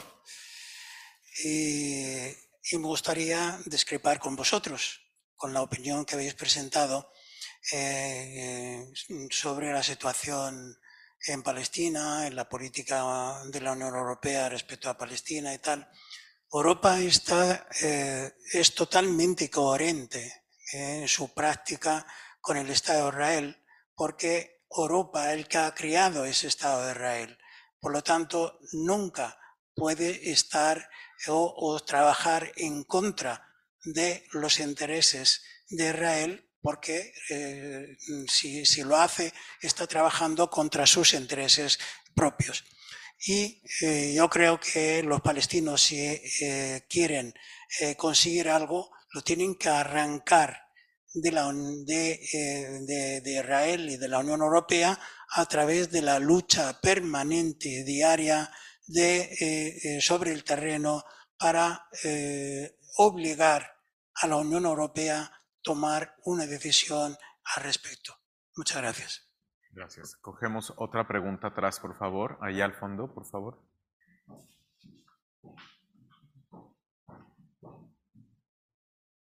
Muchas gracias. Bueno, yo quería preguntaros que aquí se ha hablado de la posición de Estados Unidos, la posición de la Unión Europea, pero ¿y qué pasa en el mundo árabe? ¿Qué pasa con los países árabes? ¿Cuál es la posición, sobre todo ahora después de los eh, acuerdos de Abraham, cuál es la posición de los países árabes? Porque uno tendría la impresión de que han tirado la toalla, es decir, que eh, ya no se manifiestan ni eh, su posición es como la que ha habido en otros tiempos. Entonces, ¿qué es lo que realmente pasa con el mundo árabe? Eh, los acuerdos de Abraham significan que esto o, que van a perjudicar una posible solución del conflicto de Palestina o mm, cuál es la posición de los países árabes. Gracias. Vale esa segunda pregunta. Cogemos una tercera y, contestamos, si os parece. De aquí enfrente, por favor. Bueno. Yo quería eh, primero eh, una cuestión eh, de preguntar sobre la coherencia. España se abstuvo en una votación de las Naciones Unidas que se pedía un dictamen de la Corte Internacional de Justicia sobre si la ocupación de largo tiempo mm, sería em, calificada de colonización. España se abstuvo. Digo, me refiero por ese tema de coherencia y empezar por la casa, incluso el tema de la existencia de casa árabe y casa Israel.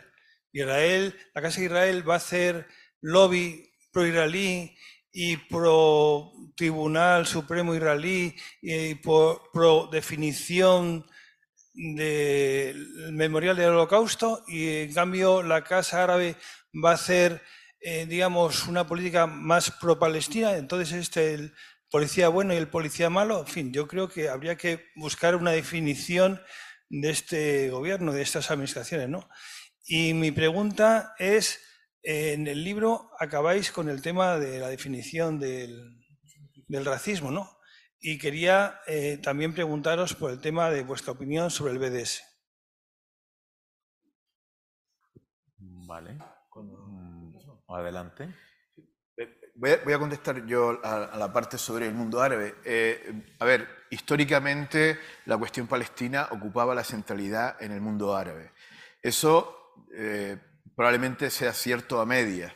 Sin duda lo era así entre las sociedades árabes y entre algunos de sus gobiernos no dudo de, que también había esa enorme simpatía, pero también formaba parte de una retórica y también formaba parte de una estrategia para desviar la atención de problemas internos hacia una cuestión eh, externa como era la cuestión eh, palestina, que les afectaba sin duda alguna, porque Bien, el propio subsistema internacional árabe se crea fruto de la, del reparto colonial a principios eh, del siglo XX, con la desmembración del imperio turco-otomano, y se crean los estados y no han cambiado las fronteras. La única frontera que realmente cambia es la de Palestina, que desaparece del mapa geopolítico de la región y da lugar al Estado de Israel por imposición de las grandes potencias internacionales. Y bueno, el mundo árabe eso lo ve como una humillación, como una afrenta, y bueno, mantiene, digamos, esa lucha. Pero claro, el tiempo pasa, se van creando otras condiciones eh, sobre el terreno, y ha, habido, yo creo que, bastantes concesiones, ¿no? Sobre todo porque tenemos que tener en cuenta que aunque este conflicto estuvo atravesado durante el periodo de la Guerra Fría, pero no es un conflicto bipolarizado en el sentido tradicional del término, donde la parte árabe estaría apoyada por la Unión Soviética y la parte israelí por Estados Unidos, sino que también eh, Estados Unidos contaba con aliados árabes, ¿no? y que muchas veces los palestinos fueron víctimas no solo de Israel, sino de, también de muchos ejércitos árabes. Hubo cierta, eh, por ser modestos, ¿no? cierta eh, complicidad. Yo creo que este panorama ha cambiado a raíz del fin de la Guerra Fría, donde digamos, comienza a prestarse mayor atención a la zona del Golfo Arábigo-Pérsico, y en particular eh, hace eh, aproximadamente una década tras las revueltas antiautoritarias árabes que pretenden cambiar el orden interno árabe, pero de manera inexorable afecta también al orden eh, regional. Ahora vemos una fase de cierto apaciguamiento, ahí está el deshielo entre Irán y Arabia Saudí, con una mediación china, pero vemos que la noticia esta, que, cuyas declaraciones a mí me parecen casi un insulto a la inteligencia, ¿no? Pero en fin, eh, vemos que efectivamente Biden tendrá que, mover algún tipo de ficha, sobre todo pensando eh, más en clave interna para las próximas elecciones que no tanto eh, que hay un compromiso, ¿no? Sobre todo porque los acuerdos de Abraham no plantean eh, el fin de la ocupación israelí, ni siquiera reconoce la ocupación israelí, lo que plantea es la normalización e integración regional de Israel a expensas de los derechos nacionales del pueblo palestino. Y bueno, en ese sentido yo creo que sí hay una, un divorcio eh, eh, entre lo que son las sociedades árabes y los gobiernos árabes. Y esto lo hemos visto en el último mundial donde eh, la afición de fútbol marroquí se expresaba, pese a que su eh, gobierno había reconocido a Israel, se expresaba de una manera contraria a ese sentimiento. Y por tanto yo creo que está bifurcado. ¿Esto a la larga puede pasar factura a los países árabes? Bueno, yo creo que acumula un mayor descontento, porque si hay un baremo que mide un poco la relación entre los países occidentales eh, y el mundo árabe es precisamente el baremo de la cuestión palestina porque hay un claro ejercicio de hipocresía, un doble rasero en ese aspecto. Y claro, una cosa son los posicionamientos que hay en materia de política exterior y también la eh, aplicación, ejecución de esas políticas exterior. Y en ese sentido tenemos que eh, sumar la incoherencia, no solo a los países de la Unión Europea, sino también a muchos países árabes. Algunos con más responsabilidad que otros, porque hay una jerarquía de responsabilidad, no es lo mismo, ¿verdad? Países, eh, digamos, con limitados recursos, limitado poder, limitada riqueza, que países que tienen mayor poder, mayor riqueza. Y también hay un deslizamiento en el poder dentro del mundo árabe, ¿no? Estados históricos como Irak, Siria o Egipto eh, ocupan una posición más rezagada y hoy países como Arabia Saudí Emiratos Árabes ocupan una posición mucho más avanzada, pero también en una dirección que no beneficia, entiendo yo, a la resolución de la cuestión de Palestina. bueno, a nivel oficial al menos, la Liga de Estados Árabes en el año 2002 ya puso sobre la mesa una iniciativa, ¿no? Es decir, eh, hay disposición por parte del conjunto de los países árabes de normalizar las relaciones con Israel si se cumplen una serie de requisitos básicos, que son los derechos fundamentales del, pueblo palestino, ¿no? Eh, acabar con la ocupación, dar el derecho a... Eh, otra cosa luego es la práctica. Desde entonces han pasado muchas cosas. Recordar de todas formas que los llamados acuerdos de Abraham, que es una denominación que solo utilizan los israelíes y los occidentales, ¿no? es un invento, es como las primaveras árabes o la primavera del jazmín, etcétera, etcétera. Son es literatura, ¿no? De un cierto tipo de periodismo, marketing, marketing solamente, para darle ahí un aspecto como de que no, si somos primos, no somos, formamos parte de la misma cultura, etcétera. Los, los que se han suscrito se han hecho sin consultas obviamente a la población, son decisiones de sus órganos decisorios, no son precisamente eh, países especialmente democráticos y se han hecho con contraprestaciones. Recordad que Marruecos normaliza las relaciones con Israel a cambio de que Estados Unidos reconozca la soberanía sobre el Sáhara. Y recientemente Israel ha, seguido los mismos pasos. ¿no? Sudán a cambio de que le quiten de la lista de países que supuestamente promueven el terrorismo. Y se sometió al Parlamento y no fue aprobado. ¿no? Es decir, que ha quedado en, una nebulosa porque de, hecho hoy el gobierno que lo, suscribió ya no está. Los, Emiratos Árabes y Bahrein a cambio de tener acceso a unas líneas de crédito que van a poder comprar armas sofisticadas en Estados Unidos. Es decir, todo ha tenido contraprestaciones de Estados Unidos. ¿no? Eh, yo creo que están bastante lejos de las opiniones públicas, bastante lejos de eh, la posición de, los pueblos. ¿no? Veremos ahora con Arabia Saudí, que tampoco es un régimen especialmente eh, democrático, etcétera, ¿no? Pero estoy seguro que la población, el grueso de la población, eh, disiente profundamente ¿no? de, este tipo de, normalizaciones. entiendo que los palestinos hagan una lectura crítica, ¿no? crítica y de cierta sensación de, traición y de abandono, aunque no olvidemos que esto no es nuevo. No, esto no es nuevo. ¿eh? En las relaciones, por ejemplo, entre Israel y Marruecos se remontan casi a la inmediata posindependencia. ¿eh? Recordemos que los servicios israelíes participaron con la policía francesa en el asesinato de Embarca. ¿no? Recordemos que antes, eh, eh, que en una cumbre de la Liga Árabe en Casablanca, Israel, Marruecos abrió las puertas al Mossad para que pudieran grabar ¿no? las sesiones, todo eso se conoce, porque lo han dicho los propios israelíes. ¿no? Decir, esto no es nuevo, simplemente que se ha dado un paso más, hoy se, se, visibiliza, etc. Yo voy a eh, responder rápidamente a Shamil. Tiene, tiene en cierta forma razón. La Unión Europea es coherente con Israel. Israel es hija de Europa. Y tu hijo puede ser un delincuente, pero es tu hijo. ¿No? ¿De acuerdo? Y Israel siempre ha tenido un trato eh, condescendiente, ha justificado, ha, en cierta forma, armado la impunidad en la que se mueve eh, Israel. A veces con métodos eh, claramente de posicionamiento político y otras veces escudándose en procedimientos tecnocráticos. ¿no? Por ejemplo, Israel, en la Unión Europea, ha acordado lo que se conoce como diferenciación entre los productos que vienen de Israel y que vienen de los territorios ocupados, de los asentamientos. Y supuestamente eh, ha asumido que no se pueden integrar en los acuerdos comerciales entre la Unión Europea e Israel los productos que vienen de los territorios.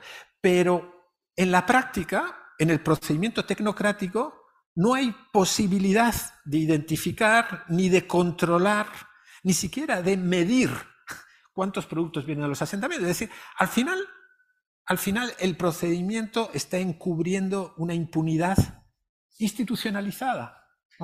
¿Y eso qué, muestra?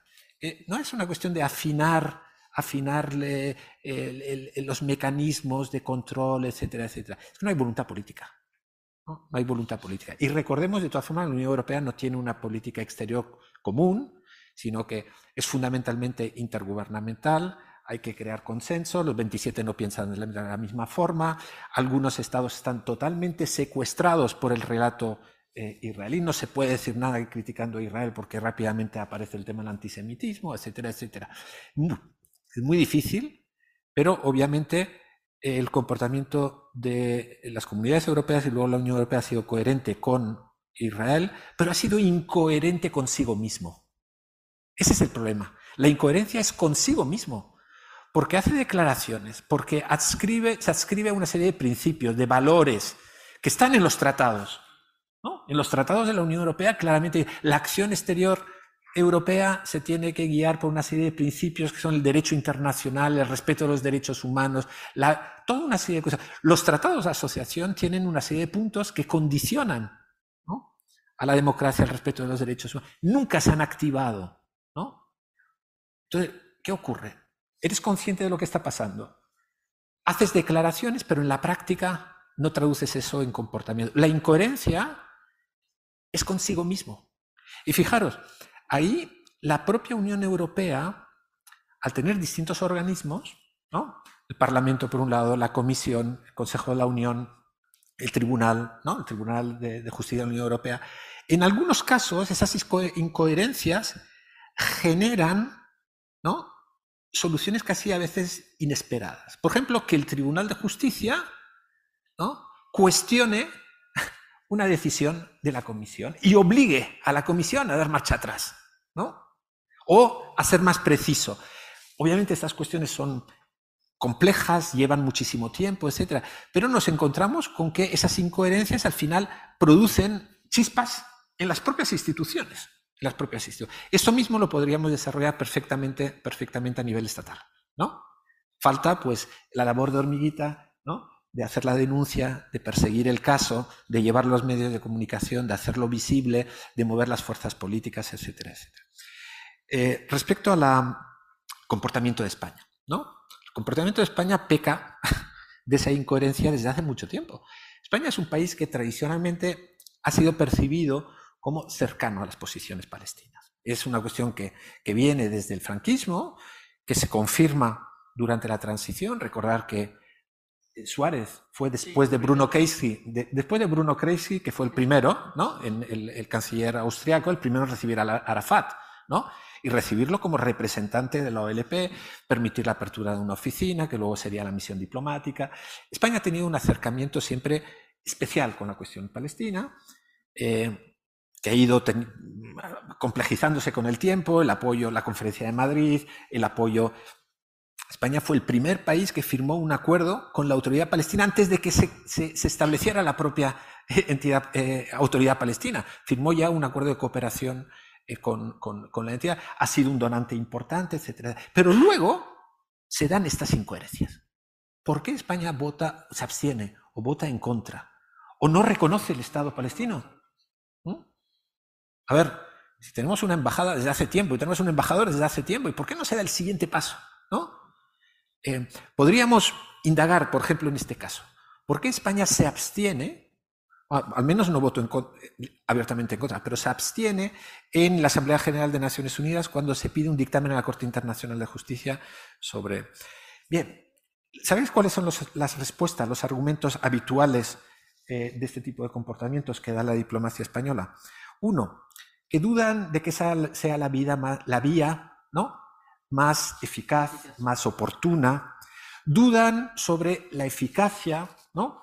Claro, la Corte Internacional de Justicia, eh, la Corte Penal Internacional, mejor dicho, eh, eh, Israel no, no, la ha suscrito, etc. Bueno, no ha suscrito el Tratado de Roma, por lo tanto, seguramente se bloquea o hay intencionalidad política y no es, no es eficaz. Y luego ahí está el argumento principal, y es es que este tipo de iniciativas es mejor ir en bloque como Unión Europea. Y si, bueno, eso es, es como decir, mejor olvidaros de la propuesta, porque conseguir el consenso de los 27 es imposible para este tipo de cuestiones. Por lo tanto, cuando te escudas detrás de la Unión Europea, en realidad estás diciendo no quiero. Es la forma políticamente correcta de, escabullir, de escabullirse. Y eh, en un trabajo previo que hicimos sobre las relaciones entre España y la cuestión palestina, que se publicó hace algunos años, participaban eh, José, Ignacio y otros, otros colegas, hicimos un recuento ¿no? de cómo había sido el voto en la Asamblea, en distintos órganos de Naciones. Y, y es curiosísimo porque hay comportamientos que no se explican, que no se explican. Es totalmente incoherente con lo que estás haciendo en paralelo, ¿no? Teniendo unas relaciones políticas de alto nivel, cooperación, un discurso. Entonces, claro, podemos elucubrar que a lo mejor hay interferencias, hay un cálculo de, pros, de contras, ¿no? de un, cálculo, un cálculo sobre la efectividad, etcétera, pero uh, es una demostración palpable que la incoherencia empieza por casa. así es, ¿no? Y yo creo que, que, ahí hay todo un campo para los ciudadanos activos, ¿no? En reclamar un poco más de... Y lo que pensamos sobre el BDS, el BDS, para quien no esté familiarizado con las siglas, es una campaña impulsada por los propios, por la sociedad civil palestina, desde hace ya casi dos décadas, me parece, que se orienta a pedir el boicot, las desinversiones y las sanciones contra Israel. Es decir, es una estrategia de, cierta forma, dificultar la normalidad o la normalización del comportamiento de Israel como colonizador. No, eh, no es, digamos, hacer boicot al israelí por ser judío, no, sino a lo que representa el Estado, las instituciones, y por lo tanto eh, cuestionar, por ejemplo, la normalización, el lavado de cara, ¿no? a través de la cultura, por ejemplo, a través de la academia, a través de las relaciones económicas que Israel ha construido para justificarse, para legitimarse en la escena internacional. ¿no? Y obviamente instituciones, instituciones hermanas ¿no? de Casa Árabe, en cierta forma, porque forman parte de la red, como es Casas eh, eh, Sefarat Israel, yo creo que desde sus orígenes han pecado un poco de eso, ¿no? un poco, no mucho. Porque el mandato de Casa Sefarat Israel no es, no es eh, centrarse en Israel, sino en el legado judío de la historia de España. Y eso es fantástico. Lo tenemos que reivindicar todos. ¿De acuerdo? Pero obviamente lavar la cara de Israel en el mismo paquete, en el mismo paquete es otra cosa. Y desgraciadamente en algunos periodos el grueso de las actividades de esa casa fueron lavar la cara de Israel. Lavar la cara de Israel. Eh, desgraciadamente no ha habido suficiente reacción ciudadana para exigir que la, Casa de Sefarat cumpla con sus estatutos, con su mandato, que dice claramente para lo que se ha creado. Pero, eh, bueno, esa es una entre muchas, muchas eh, incoherencias. ¿no? Recordemos que, el Centro Sefarat de Israel es una institución pública española, que forma parte de la diplomacia pública española. Bueno, pues eh, había una última pregunta que si podemos responder a ella muy someramente porque realmente estamos ya fuera de nuestro tiempo. Eh, aquí, aquí, perdón, es aquí enfrente. Bueno, vamos a coger las últimas observaciones, pero estamos, sí, sí, sí, sí. Sí, buenas tardes, muchas gracias. Solamente os quería pedir que digáis en público, si os parece, a quién va dedicado el libro y por qué, porque me ha parecido muy emocionante al abrirlo y muy justo y muy en relación con lo que estáis ahora refiriendo. Alguien que ya denunció las incoherencias y la injusticia de raíz. Muy bien, perdón, vamos, perdón, por, como hay una palabra más ahí, si podéis ser lo más breve posibles y aquí el embajador. Sí, o sea, yo solo quería que si podéis contar brevemente un poco cómo está afectando la transición que hay en el orden mundial o los deslizamientos internacionales eh, que hay en cuanto al conflicto palestino. Habéis hablado de mayor marginalidad, también habéis comentado cómo estaba operando todavía Estados Unidos hacia un poco continuar legitimando a Israel. Simplemente comentar brevemente cómo puede estar afectando hacia la situación de Palestina. Pues eso casi en bullet points, porque si no eh, es otra 45 minutos. Eh, aquí el embajador de Palestina en la primera fila, por favor. Buenas tardes. Eh, primero que nada, yo quiero agradecer a Casa Árabe y a la editorial que han hecho posible este evento. Agradecer a Teresa, a José y a Isaías por escribir este libro. Eh, se han planteado tantas cosas que eh, es difícil de abordar. Eh, algunas uno puede estar de acuerdo, otras no, pero sobre todo quiero destacar el valor del trabajo de José y de Isaías, agradecerles por este libro, invitarles a ahondar más, porque los palestinos, mientras estemos muy eh, ocupados en nuestros problemas, muchas veces se nos van algunos aspectos que hace falta que otros nos, nos hagan ver. Y otra cosa importante es que me parece muy interesante ver cómo nos ven los otros y cómo valoran y evalúan esta experiencia. Lógicamente hay que juzgar las cosas en su contexto. El contexto de la firma de los acuerdos de Oslo fue tal, hoy vivimos un contexto totalmente diferente. Y en este nuevo contexto, yo pienso que esta que llama Isaías incoherencia, yo diría que es coherencia con la política verdadera de Europa y de Estados Unidos. Todo aquello de el derecho internacional, los derechos humanos y no sé cuántas cosas tan atractivas, simplemente para embellecer y para aplicar en ciertos casos. Esto no cuenta para todos. Esto solamente cuenta para algunos. Así que para mí esto es coherencia, no es incoherencia en el sentido negativo de la coherencia. Así que, más que una pregunta, yo quería agradecerles por el trabajo que han hecho. Gracias. Gracias. Vuestros últimos comentarios. Sí, eh, brevemente, gracias al embajador por sus palabras y por su aliento. Seguramente tenemos tiempo para seguir intercambiando impresiones. Mm, muy brevemente, porque me piden eh, brevedad, eh, a nadie se le oculta que hay eh, deslizamientos en la estructura de poder del sistema internacional y que las grandes potencias están más centradas en sus rivalidades que no en cuestiones que perciben como periféricas y que además Israel forma parte de ese juego, en el sentido que es una potencia eh, mundial de un alto calibre asociada a la principal potencia mundial. Y en ese sentido hay una connivencia en marginar la cuestión palestina. No solo todo responde a esa coyuntura actual, sino a toda la trayectoria que hemos comentado a lo largo de estas últimas tres décadas. No puedo seguir ahondando. Y bueno, eh, te agradezco, Carmen, la referencia.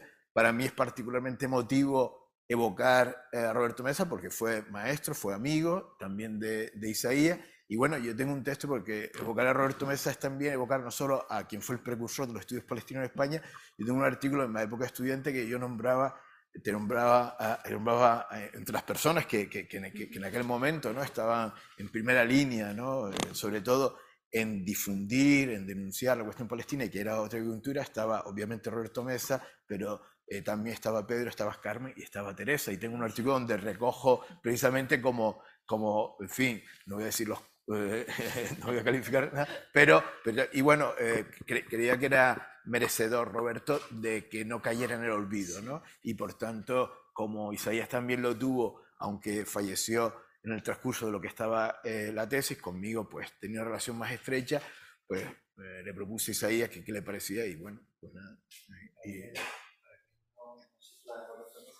Roberto Mesa fue catedrático de, de Relaciones Internacionales en la Universidad Complutense y fue mm, uno de los profesores represaliados durante el franquismo por su posicionamiento también por los derechos democráticos y eh, uno de los precursores ¿no? de, la atención de la academia, eh, de la academia militante también, ¿no? Eh, de la cuestión palestina. participó como observador en eventos políticos palestinos fuera de, de, España, en Norte de África, en Oriente Medio, escribió, ¿no? y, y, sobre todo animó también a, a, los que estamos alrededor, ¿no? a los estudiantes, a otros profesores, etcétera, para que prestaran atención a, la cuestión. Él no solamente se dedicó a Palestina, también se dedicó al colonialismo, a Vietnam, a la lucha democrática de los estudiantes, además de hacer contribuciones importantes en la teoría de las relaciones internacionales. ¿no? Falleció en el año 2004. Yo solo quería decir una cosa antes de terminar sobre el libro. Eh, la realidad que el libro presenta, y he, usado esa palabra al comienzo, es muy dura y parece que la consecuencia es la sensación de impotencia, como hemos visto aquí. Pero mm, el único modo de transformar o mejorar una realidad es mirándola de frente. Y es lo que hace este libro. Afronta sin ambajes, sin, eh, sin excusas, la realidad tal como es, la realidad que se vive en Palestina o que se lleva viviendo en Palestina hace tiempo. Hace, hace unos días leía un, artículo de un pacifista israelí que decía precisamente en torno a, los 30 años, ¿no? Del, que entender Oslo es esencial fundamentalmente para seguir adelante. Es decir, el, el, deconstruir, analizar críticamente, hacer balances, ¿no? Tiene que servirnos también un poco para entender mejor de cara a hacer, a hacer algo, ¿no? A seguir caminando, decía, decía, o seguir adelante, ¿no? Y creo que eso, en cierta forma, es un objetivo que no explicitado está detrás del libro también. Muchas gracias. Pues con esa frase yo creo que un perfecto eh, colofón eh, para, para cerrar esta, esta presentación del libro. Muchas gracias a Isayas Barreñada, a José Abutarbush y a Teresa Aranguren. Y bueno, tenéis el libro, como os decía, disponible eh, tanto en la librería eh, Valquís como también lo podéis adquirir quienes estáis más lejos vía online. También tiene una, una tienda online. Mm, nos interesa mucho a nosotros en Casa Árabe dar a conocer eh, la, bueno, los estudios sobre el mundo árabe contemporáneo, la literatura, desde luego, y todo esto forma parte, como os decía, mañana, día 21 de septiembre, se inaugura Tadafuk, Fluir o Flujo, artistas palestinas, palestinos en movimiento, y ahí vemos también cómo esta joven generación de artistas, digamos, logra sobreponerse y y, eh, digamos, crear a pesar de todos estos obstáculos y retenes y eh, lo que es una ocupación que dura ya eh, muchas décadas. Así que bueno, seguid nuestras actividades en, en Casa Árabe, comprad el libro. Muchas gracias a todas y a todos por estar aquí esta noche.